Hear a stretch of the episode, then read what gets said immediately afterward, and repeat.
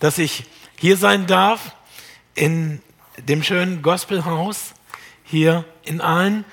Ich habe äh, vor ein paar Monaten mal hier gepredigt, das war im März.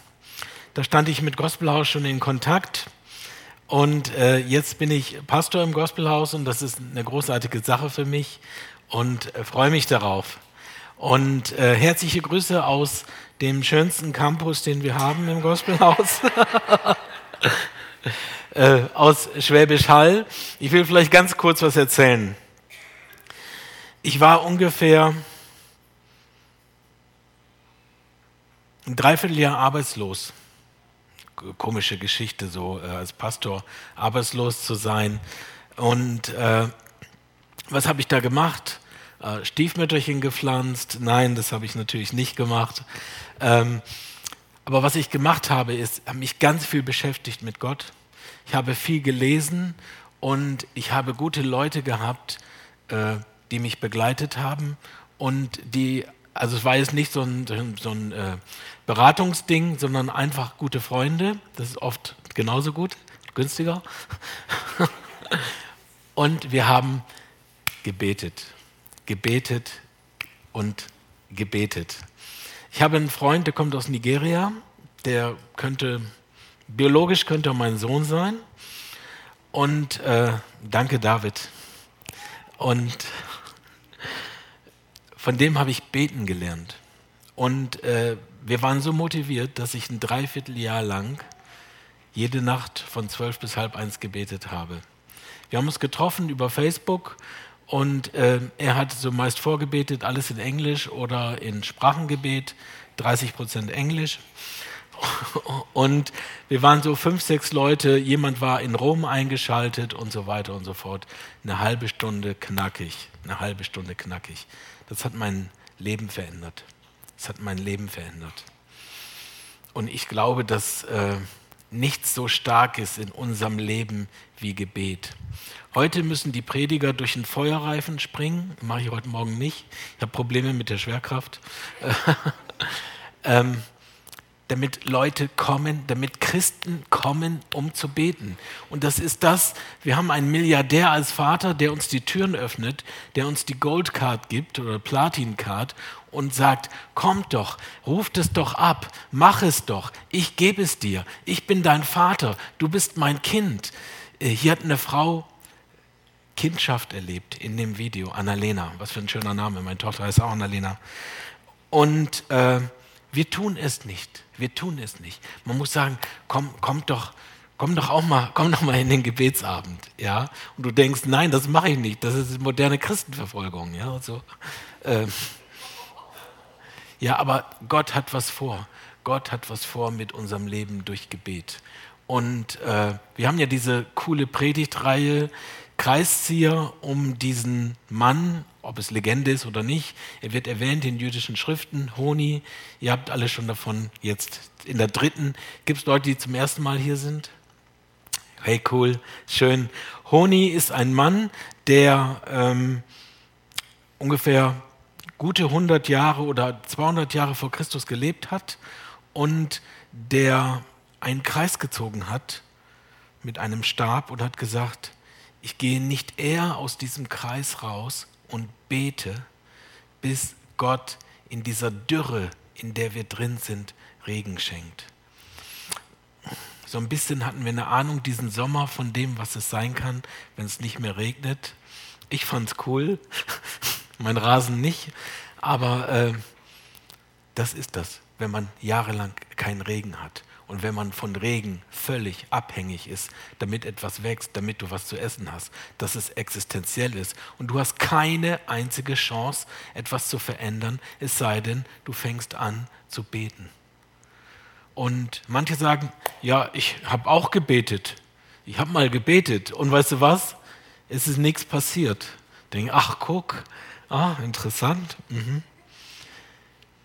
Heute geht es darum, dass wir dranbleiben, dranbleiben, dranbleiben, dranbleiben und nicht aufhören zu beten. Ist das, glaube ich, die dritte Predigtreihe jetzt, ja? Was hat sich verändert im Gospelhaus in Schwäbisch Hall, seitdem wir diese Predigtreihe machen? Heute ist die dritte. Sagen wir, ach, war cool, habe was Interessantes gelernt über Gebet? Oder was passiert? Was hat, was hat der Heilige Geist? Was hat der Heilige Geist vor mit uns als Gemeinden, mit uns als Gospelhaus, damit Gebet das Beste, was er uns geben kann, äh, dass sich das wieder zeigt, dass sich das widerspiegelt bei uns in unserem Leben. Du musst vielleicht nicht nachts um 12 Uhr aufstehen.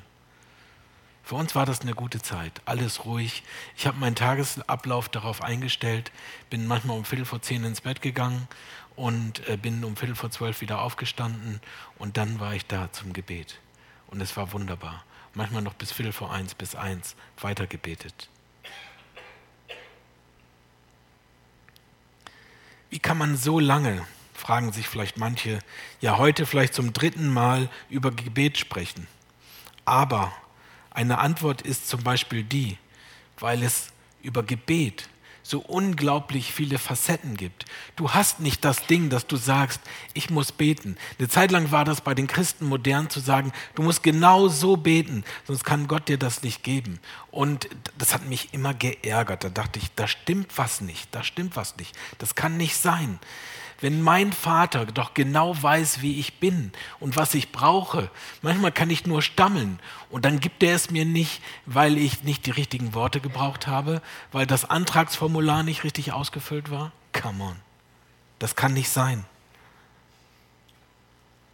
Du kannst Gott nicht in eine Box stecken, da wird er nie reinpassen, wo du ja auch nicht rein willst aber du kannst ihm vertrauen und ihm glauben. Honi stellt sich in den Kreis und er will nicht eher wieder raus, bis er sieht, wie Gott sein Gebet erhört hat. Darf man so beten? Darf man so beten? Manche sagen dann vielleicht, hm, du kannst, du kannst Gott nicht zwingen. Das stimmt, stimmt. Ich kann Gott nicht zwingen aber ich kann ihn bewegen. Jeder von uns kennt das. Jeder von uns war schon Eltern oder jeder von uns war schon Kind. Du nervst deine Eltern, du lässt nicht los, du lässt nicht los. Ich weiß noch damals, ich war zehn und wollte Rollerskater haben. Kennt ihr die noch? Das sind so komische fahrbaren äh, Dinger, äh, keine Inliner, das war so die Generation davor. Warum wollte ich die haben? Weil es ein Mädchen gab, die die auch hatte. Und ich fand die irgendwie cool. Ich hatte gar keinen Bock darauf. Und ich habe meine Mutter so lange genervt, bis sie mir diese dämlichen Dinger gekauft hat. Ja. Ich habe da nie Bock drauf gehabt. Fußballspielen war für mich viel interessanter, so mit beiden Füßen auf, dem, auf der Erde zu stehen. Und äh, so ist das bei dir und so ist das mit Gott. Er gibt dir Dinge, weil du Kind bist weil er dich liebt und weil du nicht aufhörst äh, und ihn zu nerven, sage ich mal. Und darum soll es heute gehen. Wir wollen heute ein paar Bibelstellen entfalten, die, wo Jesus selber, wo Jesus selber motiviert, seine Jünger zu beten. Wenn ihr mit reingucken wollt in eure Bibeln, digital oder äh, analog, in Lukas 18 ab Vers 2 heißt es, in einer Stadt lebte ein Richter, der Gott nicht fürchtete und auf keinen Menschen Rücksicht nahm. In der gleichen Stadt lebte auch eine Witwe, die immer wieder zu ihm kam und sagte, verschafft mir Recht gegen meinen Widersacher. Und er wollte lange Zeit nicht. Dann aber sagte er sich, ich fürchte zwar Gott nicht und nehme auch auf keinen Menschen Rücksicht, weil mich diese Witwe aber nicht in Ruhe lässt, will ich ihr Recht verschaffen, sonst kommt sie zum Ende noch und schlägt mich ins Gesicht. Das ist eine Geschichte, die Jesus erzählt, seinen Jüngern, von einem ungerechten Richter. Wie passt das zusammen? Jesus lässt hier etwas aufblenden, nämlich Gott ist es im Grunde genommen herzlich egal, wie du betest. Unser Gott stellt sich auf die Seite von Prostituierten. Er ist in einer Feier, in einem Haus, äh, wo eine Frau, die genau das war, reinplatzte und anfing, seine Füße zu salben.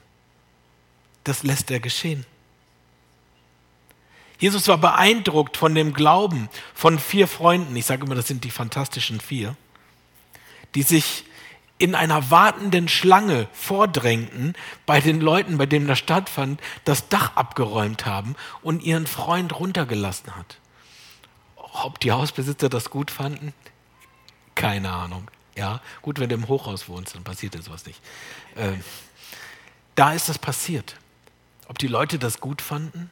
Ob Jesus gesagt hat, ey, Jungs, das könnt ihr eigentlich nicht machen, das ist nicht in Ordnung. Nein, er fand das gut. Er fand das gut. Unmöglichkeiten. Du tust unmögliche Dinge. Du glaubst unmögliche Dinge, weil du an Gott glaubst, weil du ihm vertraust. Und in diesem Gleichnis stellt sich Jesus auf die Seite der Frau, die einem Richter den letzten Nerv raubt, weil sie nicht aufhörte, an seine Tür zu klopfen. Der gemeinsame Nenner in diesen Geschichten ist eine heilige Verzweiflung. Und manchmal denke ich, das ist genau das, was uns fehlt. Eine heilige Verzweiflung, dass du gar nicht mehr anders kannst, dass du gar nicht mehr anders kannst, als dass du betest, weil die Not noch zu groß ist. Ich nenne euch ein Beispiel. Meine Tochter Marie, wird morgen 26 Jahre alt, die hat einen Tumor auf der Nebenniere. Der Blutdruck spielt völlig bei, verrückt bei der jungen Frau. Die hat 130 bis zu 190, 200. Äh, mittlerweile haben wir festgestellt, oder die Ärzte haben festgestellt, dass das Herz, dass die Herzwände schon so dick sind, weil das Herz dagegen anarbeitet. Ständig krank äh, mit Migräne und äh, kein Mensch dachte, dass man da mal den Blutdruck misst. Dann konnte sie fast nicht mehr sehen und der Augenarzt hat gesagt, sofort in die Klinik nach Würzburg. Und da hat man festgestellt, dass sie einen Tumor hat. Ja, wie beten wir da als Familie? Was machen wir da? Meine Frau und ich, wir fasten und beten dafür, weil wir glauben, dass Gott größer ist. Weil wir glauben, dass Gott größer ist. Letzte Woche haben wir unsere ganze Familie zusammengeholt. Das war ein Kampf. Die einen haben gesagt, ja, ich habe noch dies, ich habe noch das. So dann kam die ganze Familie zusammen. Ich habe vier Töchter, zwei Schwiegersöhne. Und wir haben gebetet. Wir haben gebetet für unsere Tochter Marie. Wir haben Abendmahl gefeiert.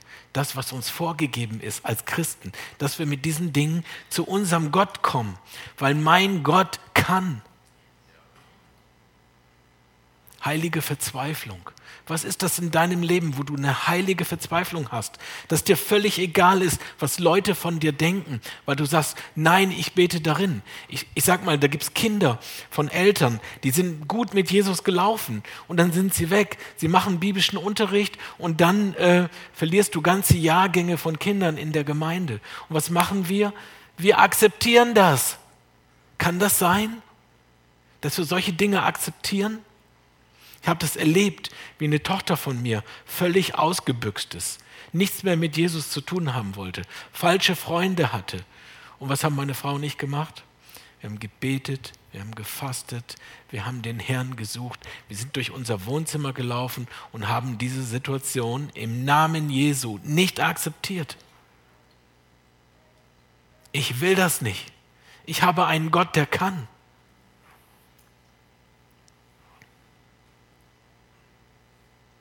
Menschen haben, die ergriffen waren, haben verzweifelte Maßnahmen gemacht, um zu Gott zu kommen und Gott stellte sich auf ihre Seite. Und ich glaube, daran hat sich bis heute nichts geändert. Du musst nicht richtig beten. Gott stellt sich immer noch auf die Seite von geistig kühnen Leuten, die äh, in Feiern platzen, Geschäftsmänner, die auf Bäume klettern oder die von hinten an seiner Kleidung reißen. Und warum? Warum machen die das? Alles, damit Kraft und Heilung und was immer von diesem Jesus ausgeht, dass sie das erleben und dass sie das erfahren. Oder Menschen, die uns wichtig sind. Seid ihr da heute Morgen? Seid ihr mit mir?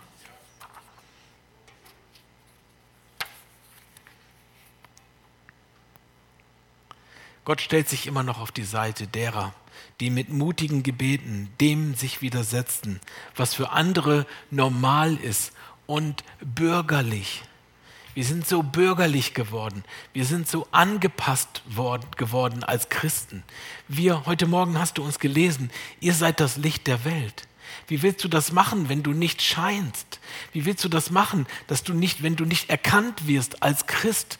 Warum sagen wir den Leuten nicht, äh, dass wir Christen sind? Warum sagen wir nicht, hey, eine coole Story, die du mir erzählst, aber weißt du was? Darf ich für dich beten? Gar nicht lange rumhören, ja? Was war nochmal die Frage? Jesus ist die Antwort. Egal was. Ich bekenne mich als leidenschaftlicher Wohnmobilfahrer. Und äh, es vergeht fast nie, dass wir auf dem Platz sind, meine Frau und ich. Dass wir nicht jede Chance nutzen, dass wir den Menschen von Jesus erzählen. Oder dass wir sagen, ey, das ist echt eine interessante Geschichte. Äh, ich habe immer noch so einen Joker im Arm, so einen Ass, der sage, ich bin Pastor. Schon hast du sie. Ja? Also muss ich auch ausnutzen, ja. Es ist äh, Recht und Pflicht zugleich, ja. Äh, und dann sage ich, darf ich für sie beten? Ich, meistens, wenn ich schnell genug bin, kann ich das. Meine Frau ist immer noch schneller. Und äh, dann sind wir so am Gardasee an einem Wohnmobil. Da ruft die Frau ihren Mann: Du, komm mal her, Heinz. Heinz, komm mal her. Die beten hier für Leute. Ja? Ganz laut über den ganzen Platz. Yes, yes, das wollen wir. Das wollen wir, weil wir glauben, dass Gebet alles verändern kann. Gebet ist nicht alles, aber ohne Gebet ist alles nichts. Das ist so. Das sage ich auch zum Thema Evangelisation, aber anderes Thema. Gott stellt sich immer noch auf die Seite derer, die beharrlich beten. Das, was wir hier merken, die Wirksamkeit unserer Gebete, hängt nicht von dem ab, ob wir ja alles nur richtig gemacht haben. Wie oft sind wir, sind wir darauf aus, alles richtig zu machen. Und wenn wir denken, dass ich alles richtig gemacht habe, dass ich alles richtig gemacht habe vor meinem Herrn, vor meinem Gott, ja, dann kann er mich vielleicht segnen. Aber dann muss er mich segnen, weil ich ja alles richtig gemacht habe. Dann bin ich Gott und nicht er. Das ist wie bei, bei, bei einem Eltern-Kind-Verhältnis. Geben die, geben die Eltern den Kindern das alles, was sie brauchen, weil sie alles richtig gemacht haben? Puh, natürlich nicht. Aber wir lernen hier, dass Intensität und Intimität Gebet beeinflussen kann und wir manchmal buchstäblich Gottes Thron bestürmen müssen. Wisst ihr, es ist manchmal ein Unterschied, ob ich nur mal so bete, ob ich das äh, oder ob ich so lange dranbleibe, bis ich eine Durchbruchserfahrung habe. Ich liebe die Geschichten der Erweckungsbewegung. Das sind alles Gebete, wo man dran geblieben ist, dran geblieben ist, dran geblieben ist, weil man glaubte, dass Gott eine, dass, dass nur bei Gott eine Veränderung gibt, dass es bei Gott Durchbruchserfahrungen gibt das, was wir gerade so gesungen haben in dem letzten Lied.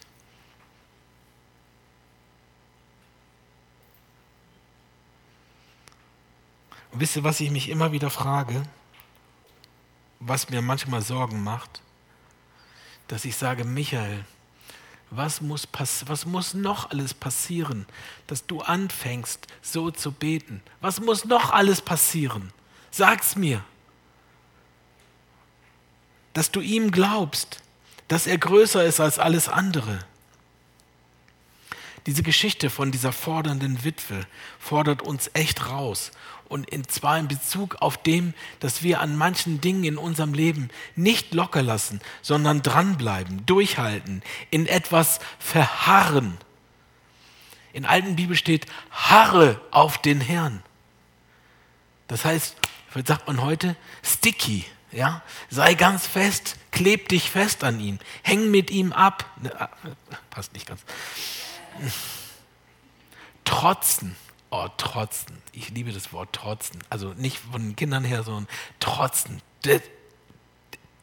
Dranbleiben. Dieses alte Wort trotzen. Passt das heute noch in Zeiten von Wash and Go und Amazon Prime und möglichst so viel, alles sofort und gleich? Übernächsten Monat beginnt die WM. Ich bin schon ein ganz bisschen älter. Ich kann mich noch erinnern an, an die WM 1975. Kann sich noch jemand daran erinnern? Da war ich 74, danke, 74. Da war ich neun Jahre alt. Braucht nicht rechnen, wie alt ich bin.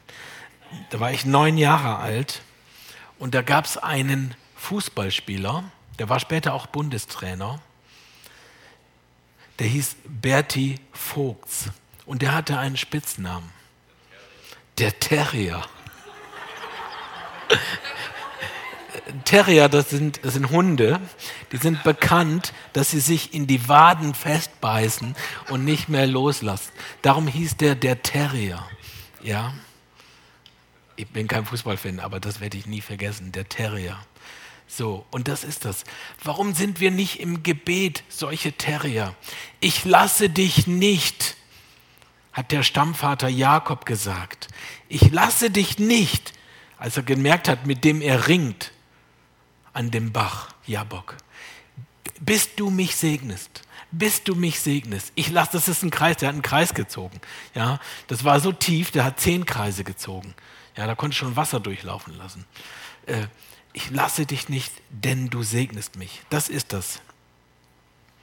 Und dann immer wieder in Israel. Da war immer wieder das Ding, was, was Honi schon beschrieben hat, das Ding mit der Trockenheit. Alles geht kaputt.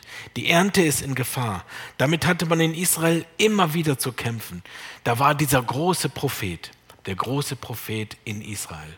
Kein Prophet neben Mose war so groß wie Israel. Also nicht von der Höhe, sondern bekannt von seiner Vollmacht. Das war der Prophet Elia. Drei Jahre lang hatte es in Israel nicht geregnet, null Regen. Dann versprach Gott Elia, diesem berühmten Propheten, dass er Regen schicken würde. Doch wie alle anderen Versprechen auch, musste Elia mit beharrlichem Gebet dieses Thema einkreisen und dranbleiben. Also stieg Elia auf den Berg, warf sich mit dem Gesicht zur Erde nieder und betete um Regen. Sechsmal befahl er seinem Diener, guck mal raus, komm mal raus, kannst du schon was sehen? Nee, komm, komm wieder rein, wieder auf die Knie. Dann wieder nach einer Runde, nach drei Minuten, ein bisschen länger gebetet. Guck mal raus, äh, ja, okay, ist doch nicht. Äh, beim sechsten Mal, guck mal raus, siehst du noch was? Nee, ich sehe nichts. Doch, stopp, warte mal, da, da, hinten am Meer sehe ich schon eine Wolke, so groß wie eine Männerhand. Also nicht so wie meine, sondern größer wie ein Klodeckel. Äh, guck mal, so groß, ja. Und äh, das war das.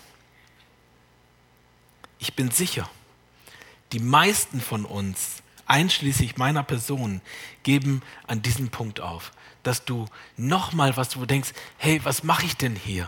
Ja, mir hat mal jemand gesagt, Gott ist nicht schwerhörig, du brauchst so nicht beten. Da denke ich, mh, hm, das steht in meiner Bibel anders. Ich sage auch nicht, du musst immer nur so beten. Aber ich sage, wenn es nichts passiert, bete dann so und bleib dran. Und das haben sie hier gemacht. Sechsmal. Nach dem siebten Mal wird etwas sichtbar. Wenn du länger mit Jesus unterwegs bist, dann wirst du mindestens eine Situation kennen, wo du denkst, das habe ich gebetet, ich habe gebetet, ich habe gebetet, ich verstehe es nicht. Ich verstehe es einfach nicht. Und das sind dann die Momente, wo du deine Theologie, dein Denken, Mindset von Gott und was du über ihn gelernt hast, an deine Erlebnisse anpasst. Dann sagst du, deine Erfahrungen bestimmen deine Theologie und nicht mehr das Wort Gottes. Und dann sagen Leute, ja, Theologie ist ja auch immer auch Biografie. Aber das, wir wären nie einen Schritt weiter gekommen. Wir, wir, würden heute vielleicht noch mit Fällen rumlaufen, nicht mehr mit Fällen, aber wir würden immer noch äh, wie heißen die germanischen Götter? Sind jetzt gerade so aktuell. Äh, wie heißen sie nochmal? Thor mit dem Hammer, danke. Und Odin. Schon mal gehört? Das würde heute noch sein. Es würde nirgendwo ein Kreuz sein, wenn Leute nicht weiter gebetet hätten. Wenn Leute nicht anhaltend gebetet hätten. Und wenn sie nicht gesagt hätten, okay, meine Erfahrung ist eine andere, aber auf dein Wort hin mache ich es nochmal. Auf dein Wort hin. Weil ich dir vertraue, weil ich nicht meinen Erfahrungen vertraue, weil ich nicht meinem Know-how vertraue, sondern weil ich dir vertraue. Und da fängt Gebet an. Ich sage, ich bete weiter, weil ich dir vertraue, Gott. Was bei Menschen unmöglich ist, ist möglich bei Gott. Da steht, Jesus sagt das selber. Das sagt der Engel Gabriel, als er zu Maria kommt. Und die sagt, wie soll das denn gehen? Wie soll ich denn ein Kind bekommen, wenn ich noch nie Sex mit einem Mann hatte? In der Bibel steht, noch nie einen Mann erkannt hat, kommt das gleiche raus. Und äh, dann sagt der Engel Gabriel, was bei Menschen unmöglich ist, ist möglich bei Gott. Wenn das stimmt, wenn das nicht nur in unser Bildbändchen hineinkommt, was wir dann weiter verschenken und selber nicht glauben, aber wenn wir das glauben, dann lasst uns beten. Dann lasst uns nicht aufhören. Dann lasst uns als Gemeinde, ich bin ja auch das Gospelhaus, dann lasst uns als Gemeinden weiterbeten. Und lasst uns nicht aufhören. Du bist mit Gott unterwegs und dann kommt es dazu, dass sich das Problem, die Umstände zwischen dich und Gott stellen. Am Ende sind wir mit dem Problem unterwegs, anstatt mit Gott. Und dann denkst du, man kann Gott doch nicht vertrauen.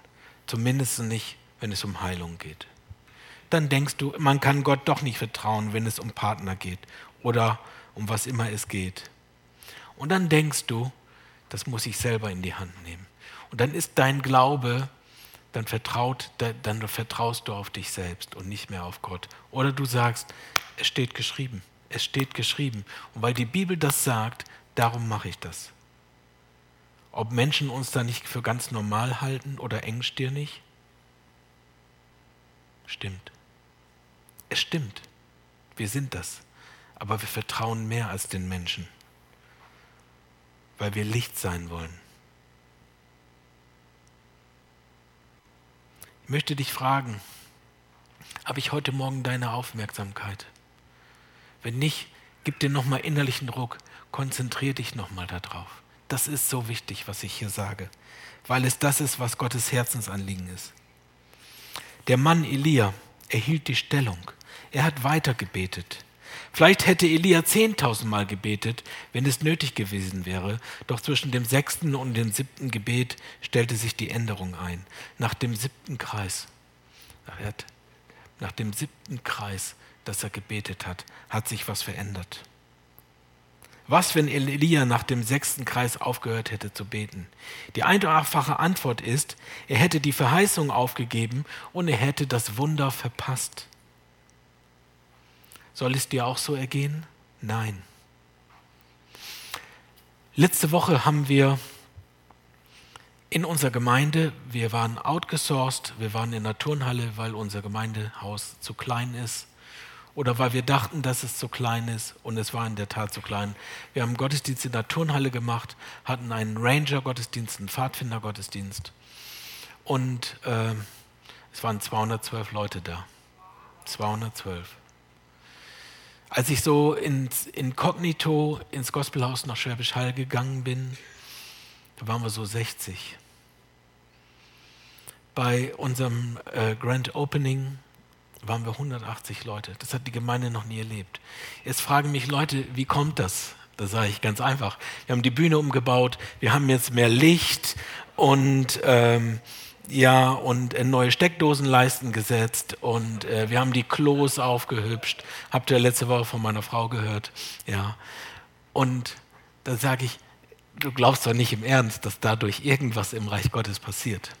Und da habe ich gesagt, ich habe ein Jahr lang für diese Gemeinde gebetet. Fürs Gospelhaus Schwäbisch Hall.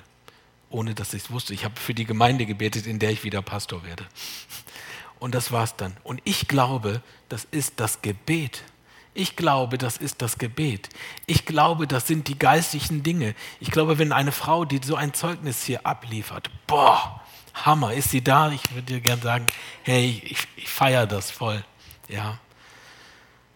Dann sage ich, da haben Leute gebetet. Da haben Leute gebetet.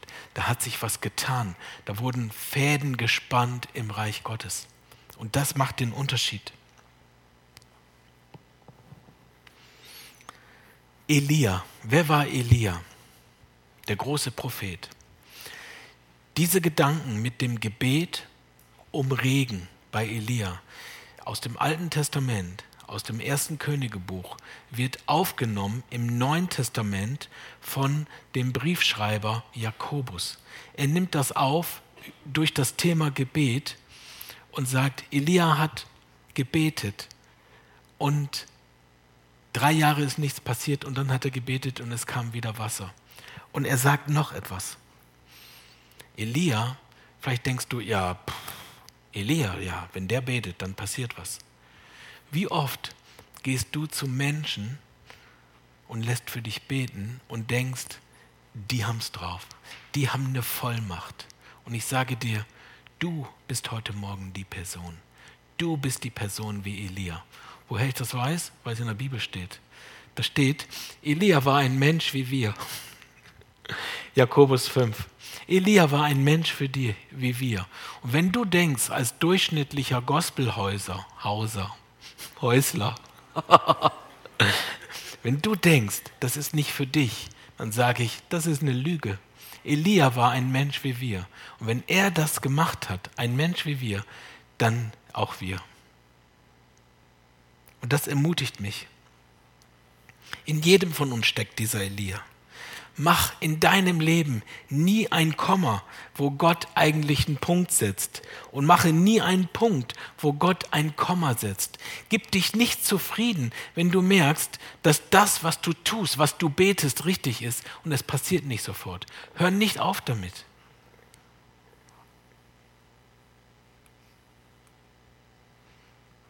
In weiten Teilen besteht unsere Lebensgeschichte aus Situationen, die nicht so rund gelaufen sind. Du bist im Test durchgefallen, obwohl du gebetet hast. Und ähnliche Situationen.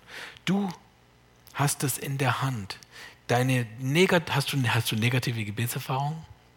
Nein, oh, ist cool hier. Wo speicherst du deine negativen Gebetserfahrungen ab? Manchmal speichern wir solche Erfahrungen in einem Ordner ab mit der Überschrift Misstrauen. Ich kann mich doch letztendlich nicht auf Gott verlassen, weil er hat es doch nicht so drauf. Er hat, er hat die ganze, er hält die ganze Welt in der Hand, erzählen wir unseren Kindern, aber selber glauben wir das nicht, weil wir machen es dann wieder selber. Oder du hast einen großen Ordner, der heißt Bitterkeit. Und da summieren sich dann die negativen Erfahrungen äh, und du machst diesen Ordner immer wieder auf und guckst immer wieder rein und sagst, nee, doch nicht so. Ja, doch, du kommst noch zum Gottesdienst und so, aber diese Erwartung, die Gott in dir wecken möchte, die ist nicht mehr da. Und Gott hat heute Morgen mich geschickt zu dir, damit ich das wieder in dir wecke diese Erwartung, dass du zu Gott kommst, dass du flehst, dass du ein herzliches, ein heiliges Anliegen hast für deine Sache. Und deine Sache ist nicht zu klein. Und darum möchte ich dich heute Morgen bitten, geh auf die Löschtaste und lösch diese Dinge. Das ist eine Entscheidung, die du triffst. Das ist kein Gefühl.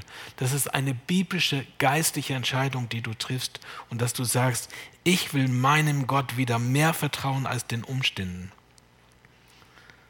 Was wäre, wenn das, was wir als Punkt empfinden und als Ende der Geschichte empfinden, in Wirklichkeit nur ein Komma ist? Wir meinen, Gottes Schweigen wäre das Ende des Satzes.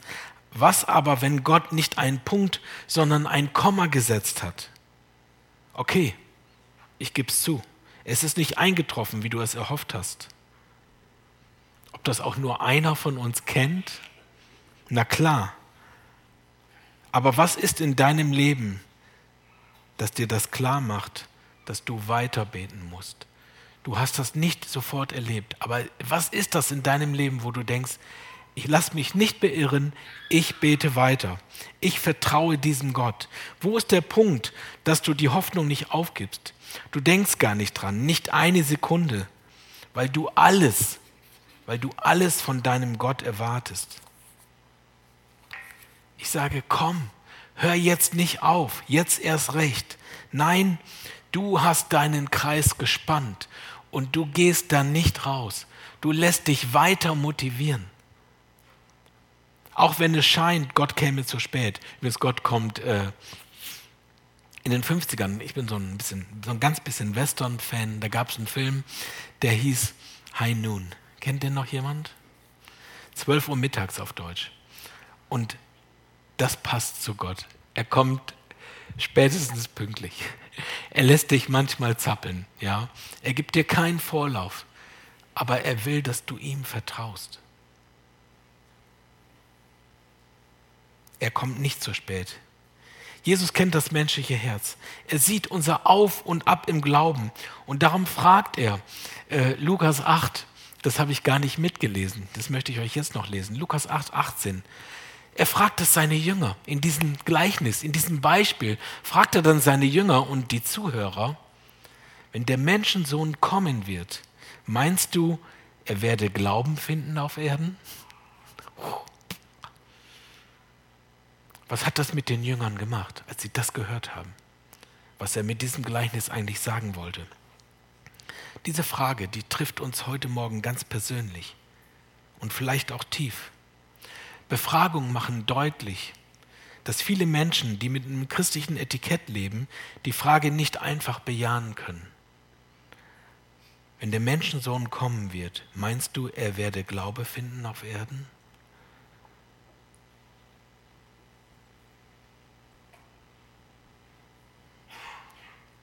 Wir haben kein Verständnis, oft kein Verständnis für Menschen, die beharrlich, wie die Witwe, die dran geblieben ist.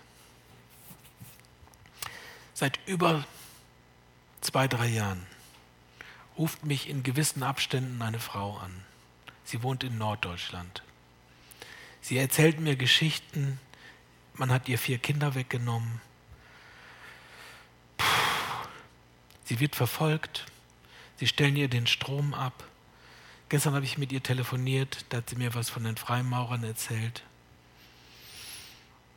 Und ich möchte euch was sagen. Ich könnte sagen, die ist äh, eine Person mit besonderer Zuwendung. Ist sie bestimmt? Ich könnte sagen, naja. Kennt ihr das? Naja. Stimmt das eigentlich alles?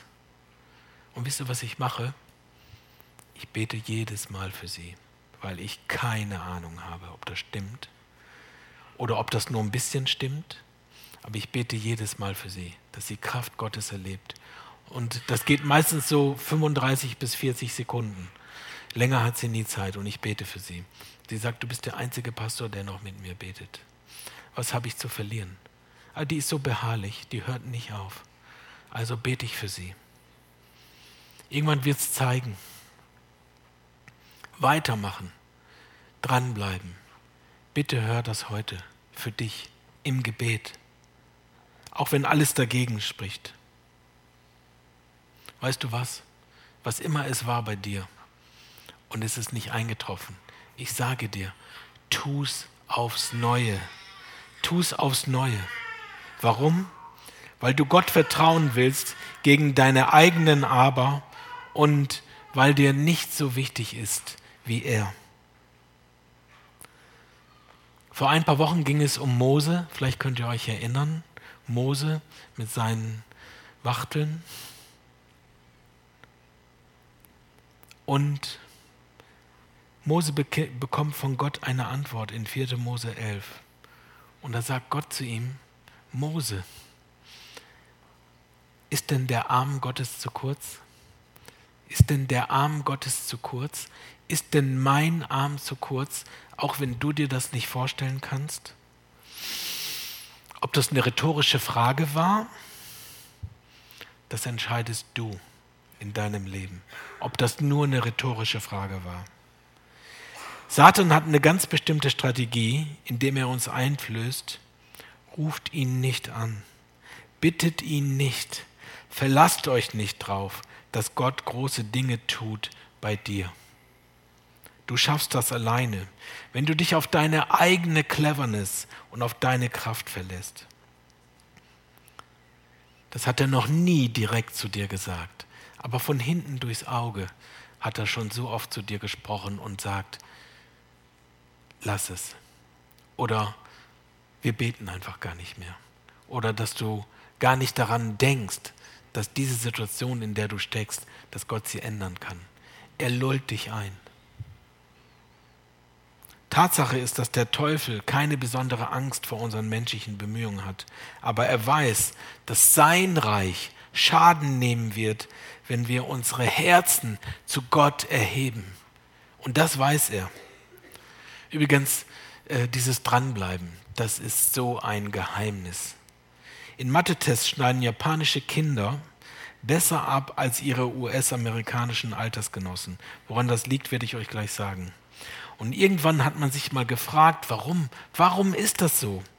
Während die meisten von uns sowohl davon ausgehen, dass der Hauptunterschied in der natürlichen Begabung für Mathe liegt, wäre ich schon lange, lange raus, haben die Forscher herausgefunden, dass es viel mehr mit Fleiß als mit Begabung zu tun hat. In der Studie mit Erstklässlern sollten die Schüler ein schwieriges Rätsel lösen.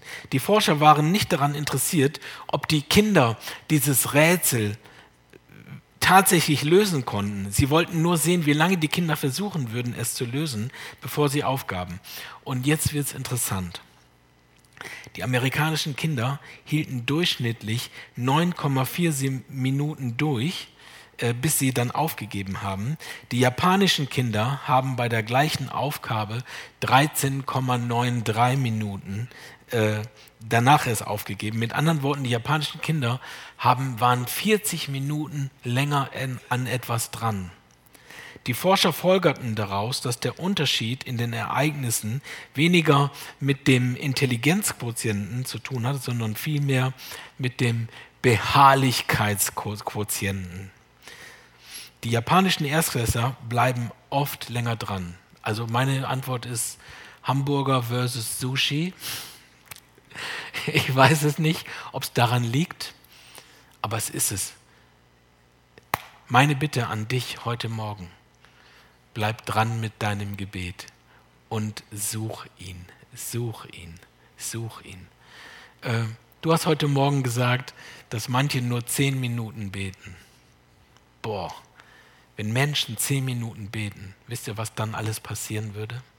Wisst ihr, was dann alles passieren würde? Das ist schon eine Menge. Ich kann mich an Gebetsstunden erinnern in der Gemeinde, Gebetsabende, noch gar nicht Stunden. Das war so im Herbst. Wir haben uns um 8 Uhr getroffen im September und als ich die Augen aufgemacht habe, war es stockduster. Wir haben so intensiv gebetet, so intensiv gebetet und wo du nicht mehr gemerkt hast, wo die Zeit bleibt. Das ist so herrlich, wenn du so in dieser Gegenwart Gottes bist.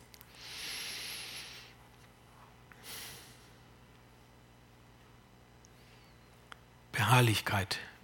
Wie könnte das nicht auch für unser anhaltendes Gebet gelten? Zieh weiter deine Kreise vor Gott und lass dich nicht beirren. Schließlich möchte ich den Worten, die Jesus an seine Jünger gerichtet hat, uns auch sagen. Wenn ihr in Lukas 18, in diesem Gleichnis, ich habe nur ab zweiten Vers gelesen, der erste Vers, da steht, Jesus sagte ihnen ein Gleichnis, dass sie alle Zeit beten und darin nicht nachlassen sollten. Wenn jemand will, dass du anfängst, so zu beten, dann ist das Jesus. Freunde, wenn Jesus das seinen Jüngern sagt, dann sagt er das auch dir und mir. Bleib dran, mach du den Unterschied. Amen. Vielleicht kann die Band schon nach vorne kommen. Wir werden gleich noch ein Reaktionslied hören. Und ich möchte heute Morgen dich herausfordern.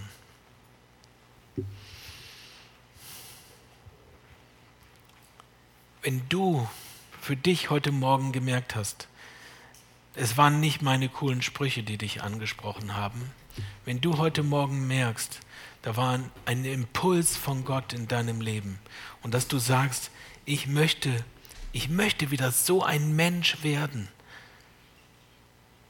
dann möchte ich, weil ich ein Mensch bin wie Elia, völlig normal, möchte ich für dich beten und ich möchte dich bitten, wenn ihr jetzt schon ein bisschen Instrumentalmusik macht, äh, dass du nach vorne kommst und für dich beten lässt. Danke, Marvin. Ja. Vielleicht darf ich die Brigitte beten, dass sie mit mir mitbetet. Zwei Männer. Eine Powerfrau. Danke, Jesus. Jesus, ich danke dir. Ich danke dir für Gospelhaus. Ich danke dir für diesen Standort. Ich danke dir für das, was du tun willst. Ich danke dir, dass du heute Morgen wirkst, Heiliger Geist, an uns hier, die wir hier sind. Danke, Jesus. Danke, Jesus. Und ich danke dir für jeden, der hier ist, der nur nicht aufsteht und das gleiche Herzensanliegen hat. Danke.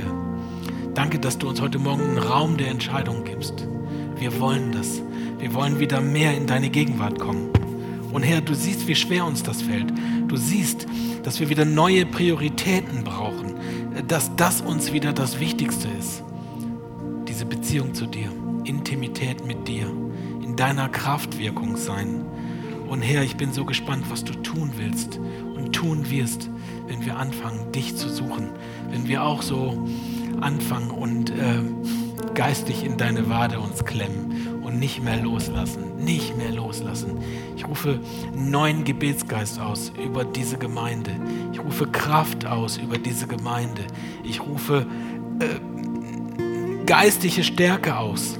Ich rufe aus über diese Gemeinde eine göttliche Freiheit. Ich rufe aus, dass du diese Gemeinde freisetzt im Gebet, dass etwas da ist, was noch nie da war. Ich bete, äh, dass hier Dinge passieren, mit denen wir gar nicht rechnen. Und ich rufe aus über euch, ich spreche euch das zu als Gemeinde, Jeremia 33, Vers 3. Das kann man sich so schön auswendig lernen. Ich will euch Dinge zeigen, die ihr noch nicht gesehen habt. Herr Jesus, das lege ich auf diese Gemeinde, auf Gospelhaus Aalen. Ich bete, dass hier was Neues, Starkes passiert. Ich bete, dass Gebete erhört werden. Ich bete, dass du Kommas wegnimmst und Punkte setzt und umgekehrt. Und ich bete, dass du dicke, fette Doppelpunkte setzt und dass wir sagen, jetzt erst recht. Wir wollen sehen, was du tust. Und ich rufe diesen kraftvollen Segen über euch aus und einen Geist des Gebets. In dem Namen, der über alle Namen steht, in dem Namen, der uns ruft heute Morgen, den Namen Jesus. Amen. Ich danke euch. Danke.